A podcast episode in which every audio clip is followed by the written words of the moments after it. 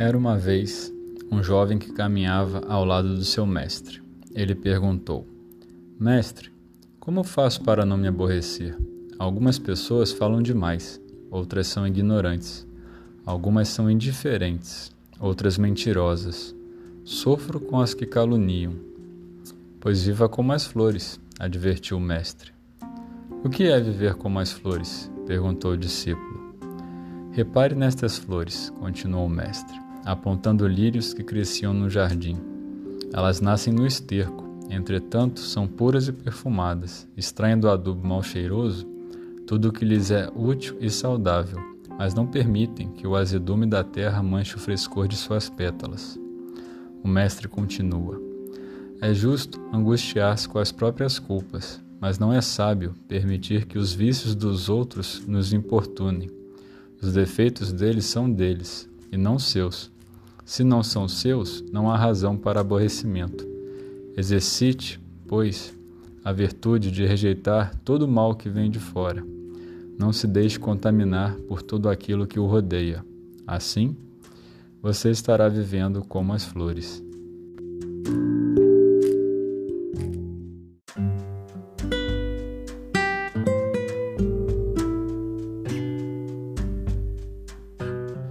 Olá, meu nome é Vinícius Carvalho e você está ouvindo o podcast Caminhar.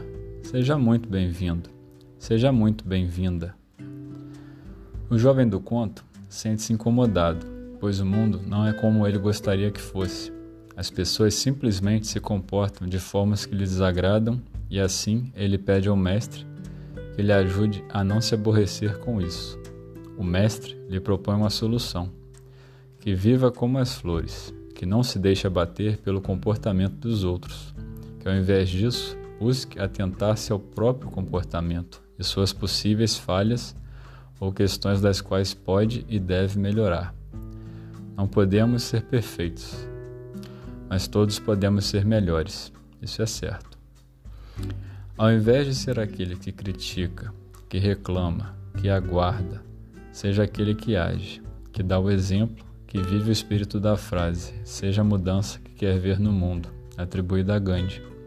Todos nós, de algum modo, somos afetados direta ou indiretamente pelas atitudes dos outros. Inclusive, às vezes, usamos os outros como desculpa para nossas ações. Todo mundo também faz, mas você não é todo mundo. Você é único, ainda que se esqueça disso. Passou por experiências singulares e tem uma vida diferente de todo mundo. Portanto, não se deixe levar pelo comportamento e atitude dos outros quando, a seu ver, forem negativos. Certamente, existem pessoas ainda que você não as conheça se esforçando para viver direito, de forma digna e honesta, buscando estar bem com os outros e contribuir para um mundo melhor para todos. Certamente, não é fácil não se deixar afetar pelas atitudes dos outros, não ir pelo mesmo caminho e viver a vida mais cômoda e confortável possível. Mas essa é a vida boa para você? Essa é a vida que você decidiu viver? A cada dia, busque observar como você está vivendo, como está usando o seu tempo, seu bem mais precioso. Que seja em atividades ativas, que demandem sua atenção e interesse, e não em atividades passivas que muitas vezes pouco acrescentam e lhe tomam muito tempo, como ver televisão em excesso ou ficar muito tempo em redes sociais. Se você não está se sentindo bem, dia após dia, mudar é preciso. Mude seus hábitos, seus comportamentos e melhore a sua vida.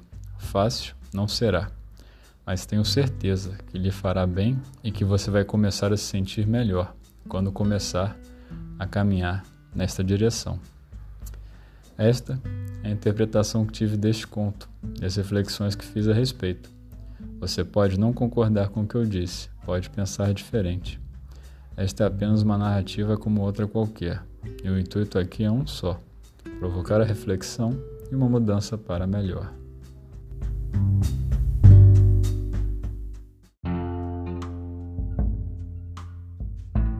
Termina aqui mais um episódio do podcast Caminhar.